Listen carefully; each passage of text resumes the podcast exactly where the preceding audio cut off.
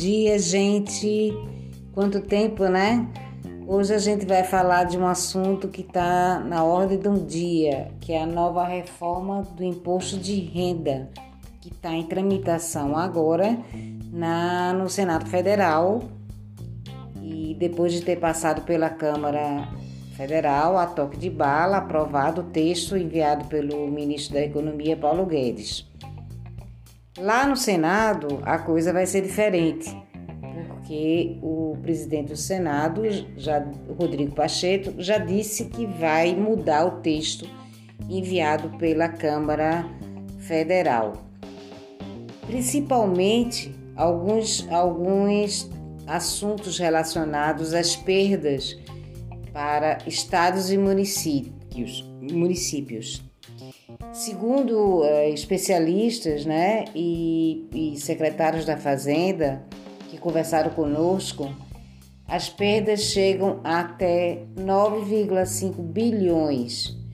Ou seja, é dinheiro que vai voltar para os estados e municípios e com certeza para, para investimentos em áreas cruciais para regiões como o Nordeste, enfim, todo o Brasil é, relacionados a obras de infraestrutura, saúde, educação, é, políticas para o cidadão que em tempos de pandemia necessita tanto, né?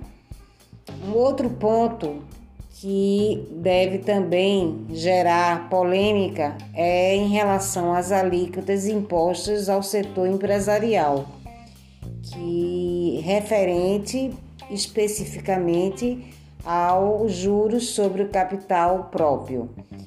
Isso aí está mexendo muito com o setor produtivo e deve também sofrer mudanças drásticas lá no Senado. Pelo menos essa é a promessa do presidente do Senado, o Rodrigo Pacheco. Entre tantos outros, uma coisa é certa: a, a, as faixas salariais é, que vão ficar isentas e aquelas que vão ter aumento de alíquota já estão certas. Até R$ 2.500 a faixa salarial está isenta de declaração de imposto de renda.